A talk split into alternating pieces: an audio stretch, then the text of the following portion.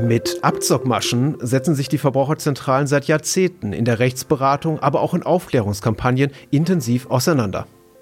Denn Ideen für Tricks, um Verbraucherinnen und Verbrauchern mit leeren Versprechungen das Geld aus den Taschen zu ziehen, die gehen Betrügern scheinbar niemals aus. Besonders unangenehm sind solche Scams, wenn sie sich psychologischer Tricks bedienen, die direkt auf unser Privatleben abzielen. So eine übergriffige Masche haben wir auch hier im Podcast bereits vor ein paar Episoden behandelt, als wir über unseriöse Dating-Webseiten sprachen. In diesem Fall hatten es unseriöse Anbieter auf Singles abgesehen, die auf der Suche nach einer neuen Liebe oder heißem Date waren. In unserer heutigen Folge wird es deutlich weniger romantisch, aber ebenfalls sehr persönlich. Leider. Denn die neueste und mittlerweile weit verbreitete Masche von SMS- und WhatsApp-Abzockern hat es auf die Eltern jugendlicher oder erwachsener Kinder abgesehen. Dabei geben sich die Täter als Töchter und Söhne ihrer potenziellen Opfer aus.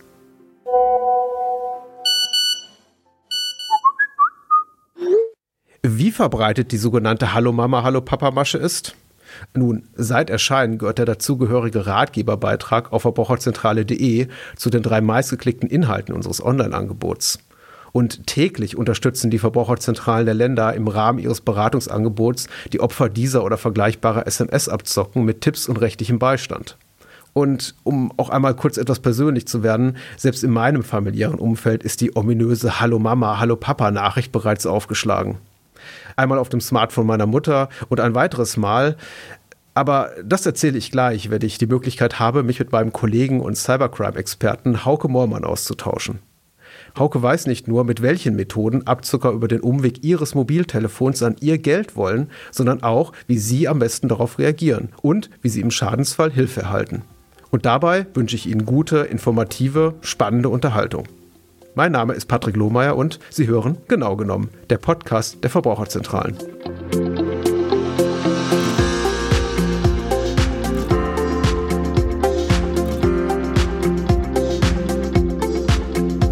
Zum Thema Abzocke via SMS und WhatsApp spreche ich heute mit meinem Kollegen Hauke Moormann von der Verbraucherzentrale Nordrhein-Westfalen. Hallo Hauke. Hallo Patrick. Hauke, ich würde mich freuen, wenn du zwei, drei Worte dazu verlierst, was du bei der Verbraucherzentrale machst. Sehr gerne. Ich bin in Düsseldorf bei der Verbraucherzentrale Nordrhein-Westfalen in der Online-Redaktion und beschäftige mich mit ähm, Cybersicherheit, technischen Einstellungen bei Social Media und Smartphones. Ah, wenn ich äh, Cybersicherheit höre, dann möchte ich gar nicht so ein äh, antiquarisches Wort wie Enkeltrick zur Sprache bringen, aber im Kern geht's ja darum heute, beziehungsweise um eine moderne Variante dessen. Das ist ja so ein geflügeltes Wort, der Enkeltrick. Was versteht man denn darunter? Ja, der Begriff Enkeltrick ist entstanden, als äh, Trickbetrüger angefangen haben, telefonisch sich bei älteren Menschen zu melden und zu behaupten, sie seien der Enkel und bräuchten dringend Geld oder sie seien Freunde der Enkel, die in Schwierigkeiten sind und Geld brauchen. Und die haben dann äh, diese älteren Leute psychologisch dahin gebracht, dass sie zur Bank gegangen sind, Geld abgeholt haben, um es dann diesen Trickbetrügern zu übergeben. Jetzt ist diese SMS- oder WhatsApp-Abzocke, über die wir heute reden, quasi ein Enkeltrick in moderner Verpackung, wenn man so will. Vielleicht psychologisch nicht ganz so ausgefeilt, aber auch der bezieht sich auch darauf, dass man vermeintlich Nachricht bekommt von einer Person, die man zu kennen glaubt oder kennen könnte. Äh, wie genau läuft so eine SMS- oder WhatsApp-Abzocke ab? Hm. Also es beginnt scheinbar harmlos mit der Nachricht Hallo Mama oder Hallo Papa. Ich habe eine neue Handynummer. Äh, schreib mir bitte an diese Nummer eine Nachricht. Das ist erstmal relativ äh, unpersönlich, weil kein Name genannt wird, aber doch wiederum persönlich, weil ja die Behauptung im Raum steht, da schreibt das Kind. Also im Grunde genommen ist es dann eher der Kindertrick, mhm. aber natürlich nach der gleichen Masche, die da abläuft. Wenn man darauf eingeht und tatsächlich antwortet, dann kommen meist äh, so ein bisschen belangloses Hin und Her, aber dann doch relativ bald die Nachricht, ich stecke in finanziellen Schwierigkeiten und ich brauche bitte Geld. Und äh, da gibt's dann die verschiedenen Möglichkeiten, wie dieses Geld übermittelt werden soll, beispielsweise in Form von Guthabenkarten oder über Bezahldienste wie PayPal oder über Banküberweisungen. Sehr beliebt sind aber eigentlich die Guthabenkarten, weil das anonym abläuft. Das mhm. heißt, man sendet dann der Person, die da Geld haben möchte, äh, so einen Gutscheincode, nachdem man einen Gutschein gekauft hat in einem Geschäft, beispielsweise für Dienste wie PaySafe oder Google mhm. oder Apple. Und die haben dann ja einen Code, den übermittelt man dann den vermeintlichen Kindern. Ja, und damit bekommen die Trickbetrüger dann das Geld. Mhm.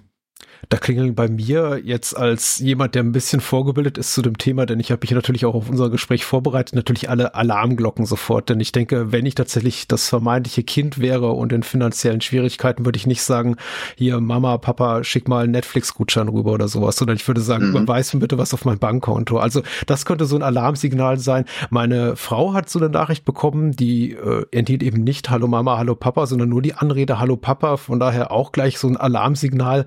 Da konnte gerade ein Scam ablaufen. Äh, Gibt es noch so andere Hinweise, Merkmale, an denen man betrügerische Nachrichten erkennt? Naja, ich persönlich würde mir dann die Frage stellen, warum schreibt mir mein Kind? Mhm. Weil wir so wichtige Sachen wie Handy ist kaputt, ich wechsle meine Nummer eigentlich telefonisch besprechen würden so dass für mich eigentlich naheliegend wäre, bei so einer Nachricht unter der alten, mir noch bekannten Rufnummer das Kind erstmal anzurufen und äh, nachzufragen, was dann da eigentlich Sache ist. In der Regel fliegt dann dadurch der Betrug auch schon auf. Also du willst damit sagen, dass diese irreführenden, diese betrügerischen Nachrichten, wenn die denn gut gemacht sind, gar nicht so leicht erkennbar sind an irgendeinem eindeutig zu benennenden Merkmal, sondern von deiner Seite aus einfach der Tipp wäre, seien Sie grund grundsätzlich misstrauisch bei sowas. Genau, also wenn Sie jetzt äh, vorgeben, aus dem Freundes- oder Bekanntenkreis zu kommen, dann werden die auch sprachlich tatsächlich immer besser. Früher konnte man an schlechter Grammatik oder schlechter Rechtschreibung äh, erkennen, dass das äh, Betrugsversuche sind. Mittlerweile, und ich denke, das wird auch durch zunehmende Anwendung von künstlicher Intelligenz immer besser. Mittlerweile sind Grammatik und Rechtschreibfehler nicht mehr unbedingt immer vorhanden. Da kann man vielleicht noch stutzig werden, dass die Schreibart oder die Ausdrucksweise nicht der entspricht, wie man eigentlich sonst mit dem Kind oder dem Enkel kommuniziert. Und in manchen Fällen ist es auch auffällig, dass man so eine SMS bekommt von einer Rufnummer, die eine andere ist, als tatsächlich in der Nachricht steht, mhm. in der man dann darauf hingewiesen wird, eine WhatsApp-Nachricht über die dort genannte Nummer zu schicken. Also man hat letzten Endes zwei verschiedene Rufnummern, obwohl das Kind dann informiert, dass es eine neue hätte. Also das ist auch ein Merkmal, bei dem man stutzig werden kann. Mhm. Wenn man so eine Nachricht äh, erhält, die einen äh, stutzig macht und etwas verwundert zurücklässt, wie sollten deiner Meinung nach Verbraucherinnen und Verbraucher darauf reagieren? Also am besten ist es, ähm, nicht direkt sich allein auf diese Nachricht zu verlassen, sondern wenn zum Beispiel angeblich was von einem Kind kommt, unter der alten bekannten Rufnummer einfach mal anrufen und das Kind telefonisch fragen, hast du tatsächlich eine neue Nummer? Wenn man dann feststellt, äh, die Nummer existiert nicht mehr oder ist nicht vergeben, dann vielleicht tatsächlich zurückschreiben und äh, eine Frage stellen, die das Kind aus der Kindheit äh, beantworten kann, irgendwas ganz Persönliches. Und wenn dann keine Reaktion kommt oder eine falsche Antwort kommt, dann sollte eigentlich der Betrugsversuch auch schon auffallen. Jetzt haben wir, als wir uns vor ein paar Tagen erstmals über das Thema ähm, unterhielten, stellte ich die Frage, Hauke, wie lang ist eigentlich so die die Halbwertszeit von solchen äh, Scams? Ist es deiner Erfahrung nach so, dass wenn große Teile der Bevölkerung weitgehend darüber informiert wurden, dass dann einfach die Betrüger sagen, okay, wir geben das auf, wir suchen uns was Neues? Oder ähm, werden die richtig lange, lange Zeit über Monate oder Jahre durchgezogen? Und ich glaube, du hast sowas oder so ähnlich gesagt wie, ja, im Grunde ist es ja nur eine Variation von altbekanntem, also sogenannten mhm. Phishing-Scams. Kannst du erstmal was dazu sagen? Was ist denn Phishing und Gibt es da noch andere prominente Beispiele für solche äh, Abzockmaschen? Ja, also der Begriff Phishing setzt sich zusammen aus den englischen Worten Password und Phishing. Also man versucht das Passwort abzufischen. Mhm. Passwort für die verschiedensten Dienste. Das ist gestartet vor Jahren, vor allem mit Banken, dass also Kriminelle E-Mails verschickt haben, die sie so gestaltet haben, dass sie mutmaßlich von der eigenen Bank äh, gekommen sind, um die Leute dazu zu bringen, sich auf einer gefälschten Internetseite mit den Zugangsdaten zum Online-Banking anzumelden. Was dann tatsächlich aber geschah und auch leider heute noch geschieht, ist, dass dann diese Zugangsdaten nicht das Online-Banking öffnen, sondern direkt hm. an die Kriminellen geschickt werden, die die dann ihrerseits nutzen können, um ins Online-Banking zu kommen und möglicherweise die Konten dann zu plündern. Da gibt's inzwischen ähm, eine Hürde mehr, weil wir zwei, seit 2019 für ein Login ins Online-Banking ja zwingend ein zweites Login-Verfahren äh, mit äh, nutzen müssen. Beispielsweise eine TAN, die speziell für diesen Login-Vorgang geschickt wird aufs Handy oder in die Online-Banking-App, wenn man die dann hat sodass also das bloße Nutzername und Passwort äh, Login gar nicht mehr so funktioniert. Ja, ich muss ja sagen, ich ärgere mich privat auch hier mal da, hier und da mal über diese Zwei-Faktor-Authentifizierung, schwieriges Wort, aber sie ja. trägt auf jeden Fall zur Sicherheit der Online-Tools bei, die man so nutzt, ja. In der Tat, ja, aber auch da haben natürlich die Kriminellen wieder Mittel und Wege mhm. sich erschlossen, um auch da dann weiterzukommen. Zum Beispiel, indem sie in E-Mails äh, vorgaukeln, die Bank zu sein und man müsse den Bankberater anrufen. Dann geben sie eine Telefonnummer an und bauen natürlich darauf, dass die Betroffenen diese Telefonnummer wählen, statt der tatsächlichen Telefonnummer mhm. ihres Bankberaters, die sie möglicherweise ja irgendwo abgespeichert haben. Aber wenn man sich dann auf die E-Mail verlässt und dann den vermeintlichen Bankberater anruft, dann wird man da am Telefon in ein Gespräch verwickelt, so dass man diese TAN, die man für den Login-Versuch bekommt, möglicherweise dann auch am Telefon nennt und dadurch Tür und Tor öffnet für die Kriminellen. Hm, und ich nehme an, für diese Abzocke über Kurznachrichten gibt es auch noch einen schicken Begriff, oder? Ja, während Phishing eigentlich den klassischen Betrugsversuch per E-Mail beschreibt, gibt es die Abwandlung davon per SMS. Die bezeichnet man dann als Smishing, weil das dann eine Zusammensetzung der Begriffe SMS und Phishing ist. Mhm über SMS, da sind wir ja wieder beim Ausgangsthema, Hallo Mama, Hallo Papa ist so eine Variante. Da gibt's mittlerweile auch einige andere Betrugsversuche mehr, wie zum Beispiel eine Nachricht, dass man eine neue Mitteilung auf der Mailbox hätte, versehen mit einem Link, auf den man dann tippen soll. Und äh, in der Regel geht dann eine Internetseite auf, von der man eine App installieren soll, mit der man angeblich dann diese Voicemail abhören kann. Mhm. Diese App ist äh, aber in der Regel schädlich, kann äh, verschiedenste Schäden im System, also auf dem Smartphone anrichten und sollte dementsprechend natürlich nicht installiert werden. Was sowieso in der Regel bei iPhones zum Beispiel nicht funktioniert, weil äh, Apple da sehr restriktiv ist. Die erlauben nur Apps aus dem eigenen Store zu installieren. Wer ein Smartphone mit Android-Betriebssystem hat, der kann allerdings auch aus anderen Quellen Apps installieren. Und oft wird auf diesen Betrugsseiten dann sogar erklärt, was man einstellen muss, Schritt für Schritt, damit man so eine App installieren kann. Aber grundsätzlich der Tipp eigentlich, wenn in so einer SMS ein Link ist, am besten nicht antippen. Mhm. Die Voicemail war jetzt ein Beispiel.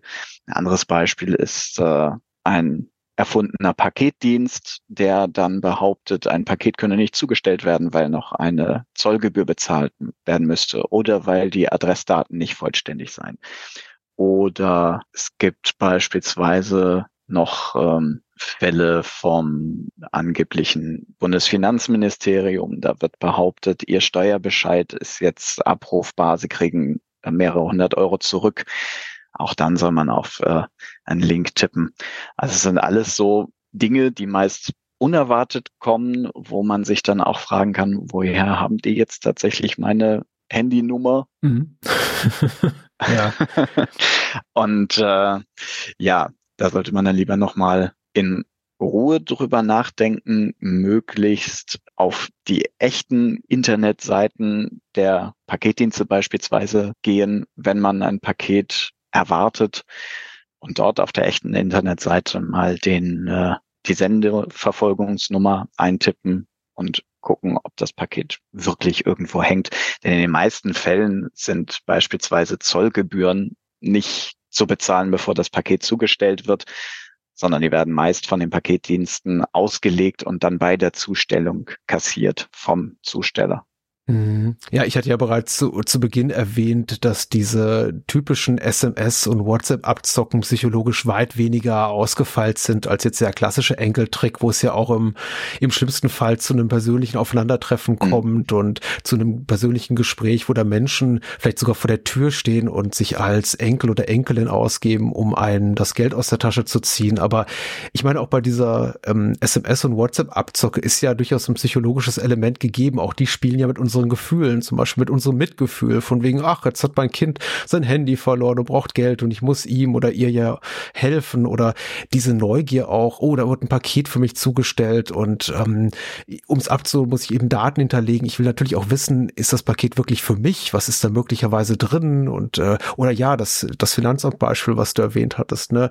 Wenn es dann heißt, das Finanzamt hält eine Steuerrückerstattung für mich bereit, dann will ich die natürlich auch haben. Ne? Da setzt auch so ein gewisses Maß an Gier ein. Mhm. Und natürlich Neugier und ich möchte die auch haben. Und dann ist natürlich auch der Impuls wahrscheinlich schneller da zu sagen, okay, ich antworte da mal. Genau, äh, das Antworten ist das eine. Ähm, das andere, was ja noch viel fataler ist, ist dann tatsächlich den Link einfach mal anzutippen mhm. und äh, zu schauen, was sich dahinter verbirgt. Ich wollte damit eigentlich auch nur sagen, wir sind psychologisch nicht immer gefeilt vor solchen Tricks. Will heißen, wir können mhm. noch so aufgeklärt und up-to-date und wach sein. Ein bisschen Unsicherheit bleibt. Und um diese Unsicherheit zu beseitigen, dafür bieten wir als Verbraucherzentrale natürlich auch äh, hilfreiche Angebote und über die würde ich mich jetzt gerne noch mal von dir so ein bisschen informieren lassen. Was halten wir denn da bereit? Ja, wir haben zum Beispiel auf verbraucherzentrale.de-phishing das sogenannte Phishing-Radar. Mhm. Da zeigen wir jeden Werktag ein Beispiel einer Phishing-E-Mail. Phishing schreibt sich P-H-I-S-H-I-N-G. Das ist ein englisches Wort. Und äh, da versuchen wir dann anhand der E-Mails, die uns weitergeleitet werden, die gängigen Maschen so ein bisschen darzustellen und die Verbraucherinnen und Verbraucher dafür zu sensibilisieren, äh, worauf es dann halt zu achten gilt. Und äh, zu diesem Phishing-Radar gibt es auch eine entsprechende Gruppe auf Facebook, mhm. die dann noch so ein bisschen interaktiver ist. Da können sich die Mitglieder untereinander austauschen, gegenseitig beraten. Da beraten wir auch als Verbraucherzentrale. Das ist eine öffentliche Gruppe. Wer sich also bei Facebook aufhält, kann da auch gerne dazu kommen. Ah ja, das sind auf jeden Fall hilfreiche Angebote. Das Phishing-Radar, um über aktuelle äh, Scams informiert zu werden und auch um in der Gruppe auf dem Laufenden zu bleiben bei Facebook. Das bringt mich zu der Frage nochmal äh, kurz zurückgegriffen auf diese schadhafte Software oder die schadhaften Apps, zu die man, ähm, schädigenden Apps, muss ich sagen, zu denen man da möglicherweise geführt wird. Was sind denn das ganz konkret für Schäden, die die anrichten können? Da gibt's verschiedene Möglichkeiten. Eine ganz perfide Möglichkeit ist, dass so eine schädliche App auf die gespeicherten Kontakte im Telefon zugreift und die dann an äh, die Kriminellen schickt, so dass die ihren Datenschatz und ihren Pool an Rufnummern, die sie neu belästigen können, äh, stetig erweitern.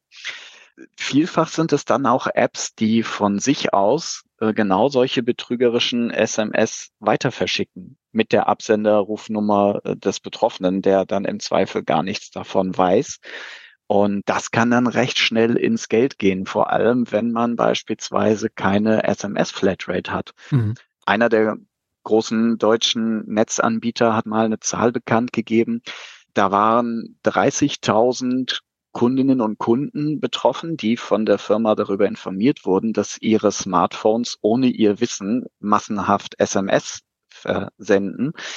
Und diese massenhaften SMS waren insgesamt 100 Millionen Stück. Mhm. Wenn man also bedenkt, 30.000 Geräte verschicken 100 Millionen SMS, dann hat man keine SMS Flatrate, sondern bekommt die dicke Rechnung über mehrere hundert Euro und mhm. soll die dann zahlen. Dann beginnt zumindest mal der Ärger mit dem Mobilfunkanbieter. Auch da gab es einen, der dann sich mehr oder weniger kulant zeigen wollte und gesagt hat, okay, wir deckeln deine 600 Euro Rechnung durch den Schaden jetzt auf 100 Euro. Dafür musst du uns aber unterschreiben, dass du dir nie wieder Schadsoftware installierst. Das war ja, aus, aus, Sicht unserer Juristinnen und Juristen bei der Verbraucherzentrale NRW dann natürlich wenig verbraucherfreundlich und äh, das Unternehmen wurde entsprechend dann auch abgemahnt, diese Klausel nicht weiter zu verwenden. Mhm. Das hat das Unternehmen tatsächlich dann äh, auch eingesehen und diese Klausel gestrichen. Das heißt, man kann also nicht allein der Kundschaft den schwarzen Peter zuschieben, für alle Schäden dann haften zu müssen, die man möglicherweise gar nicht wissentlich verursacht hat. Aber man hat natürlich in so einem Fall immer Rennerei und äh, Schererei. Und es kann äh, natürlich auch noch schlimmer äh, sein, dass so eine Schadsoftware beispielsweise Passworte ausliest oder Eingaben, die man mit der Smartphone-Tastatur macht, um sich irgendwo einzuloggen und diese Daten dann auch an die Kriminellen gibt, so dass sie äh, über sämtliche Online-Zugänge verfügen können. Und davon haben wir ja durchaus viele, wenn wir beispielsweise einfach nur mal an Social Media denken ja. oder an unsere beliebten Online-Shops, die wir gerne mal besuchen oder sei es auch einfach nur ein Streaming-Dienst oder ein E-Paper-Abo. Überall äh, liegen Daten dahinter und die sind für die Kriminellen natürlich Gold wert. Okay, ja, das ist ja spannend. Also was ich da so raushöre aus dem, was du über solche Phishing und Smishing, auch ein schönes Wort, so wenig schön auch das ist, was es bedeutet, ähm, was ich da so raushöre, ist, dass eben die Vielfalt dieser Abzockmaschen so groß ist, dass man jetzt auch gar nicht da eine uniforme Regel, eine einheitliche Regel aufstellen kann, von wegen so und so bitte damit umgehen. Aber lässt sich vielleicht doch einigermaßen auf den Punkt bringen, was du jetzt Verbraucherinnen und Verbrauchern in Bezug auf solche suspekten Nachrichten mitgeben möchtest? In erster Linie nicht direkt glauben, was in so einer Nachricht steht, wenn man sie unerwartet bekommt. Nichts ist so eilig und dramatisch, dass man überstürzt irgendwo drauf tippen müsste. Ich finde, man sollte sich immer kurz vor Augen führen, ist das wirklich äh, realistisch, dass ich jetzt auf diesem Wege diese Informationen mhm. bekomme oder nicht? Und wenn ich in Hektik bin, lieber zurückstellen und warten, bis ich Ruhe habe und dann mal schauen, wenn es beispielsweise eine Nachricht von einer fremden Nummer ist, die angeblich aus der Familie kommt, diese Familienmitglieder unter der bekannten Nummer anrufen. Oder wenn es eine Nachricht von einem Unternehmen ist, mal auf die echte Internetseite des Unternehmens gucken oder in meine Unterlagen, wenn ich mit denen Vertragsbeziehungen habe und dort mal anrufen oder eine E-Mail hinschicken und fragen, habt ihr mir das wirklich geschickt? Oder beim Online-Banking die vertrauenswürdige Online-Banking-App, die man vielleicht nutzt, mal aufrufen und da reingucken, ob Handlungsbedarf besteht. Denn äh, in der Regel ist das nicht der Fall. Und falls doch Handlungsbedarf besteht, würde dort eine entsprechende Nachricht zu finden sein und man kann sie dann darüber auch abarbeiten. Ähm, sicher ganz wichtige Hinweise und äh, vielen herzlichen Dank, Hauke, für deine Expertise zu diesem Thema, das uns sicher noch äh, einige Zeit beschäftigen wird, denn wir haben ja bereits festgestellt, die, die Halbwertszeit äh, solcher Betrugsmaschen ist äh, vergleichsweise lang und ähm, sie verschwinden niemals so ganz, sondern kommen auch gerne in äh, alternativer Form dann auch wieder. Mhm. Ja, genau, die kommen auch leider in Wellen immer wieder. Also diese falschen Paketdienstnachrichten gibt es seit Ostern 2021. Mhm. Und wir haben eigentlich gedacht, nach einem halben Jahr hat sich's erledigt, dann kennt es jeder. Aber wir bekommen auch heute immer wieder Beispiele dafür, dass diese Masche vielleicht in ein bisschen abgewandelter Form, aber immer noch sehr beliebt äh, angewandt wird. Alles klar. Also Vorsicht ist geboten. Vielen Dank, Hauke, für das interessante Gespräch und herzliche Grüße nach Düsseldorf. Danke, Patrick. Wie am Ende jeder Folge möchte ich mich bei allen Menschen bedanken, die die Produktion dieser Podcast-Reihe ermöglichen. Und natürlich danke an Sie, liebe Hörerinnen, lieber Hörer, für Ihr Interesse. Weitere Folgen von Genau genommen können Sie in so gut wie allen Podcatchern und Audio-Apps hören, wo Sie uns auch kostenlos abonnieren können. Wenn Sie uns bereits bei Spotify, Apple Podcasts oder Audible hören und Ihnen unser Format gefällt, bewerten Sie uns doch mit ein paar Sternchen. Als kostenloses, werbefreies Informationsangebot sind wir auf Ihre Weiterempfehlung angewiesen, um Gehör zu finden. Weitere Informationen rund um Abzocke jeder Art und Ihre Verbraucherrechte finden Sie auf unserer Webseite verbraucherzentrale.de. In ein paar Tagen hören wir uns mit einer Podcast-Folge zu einem anderen spannenden Thema wieder. Bis dahin erreichen Sie mich für Feedback und Themenwünsche per E-Mail an podcast.vz-bln.de. Dies war genau genommen der Podcast der Verbraucherzentralen. Mein Name ist Patrick Lohmeier und ich freue mich aufs Wiederhören.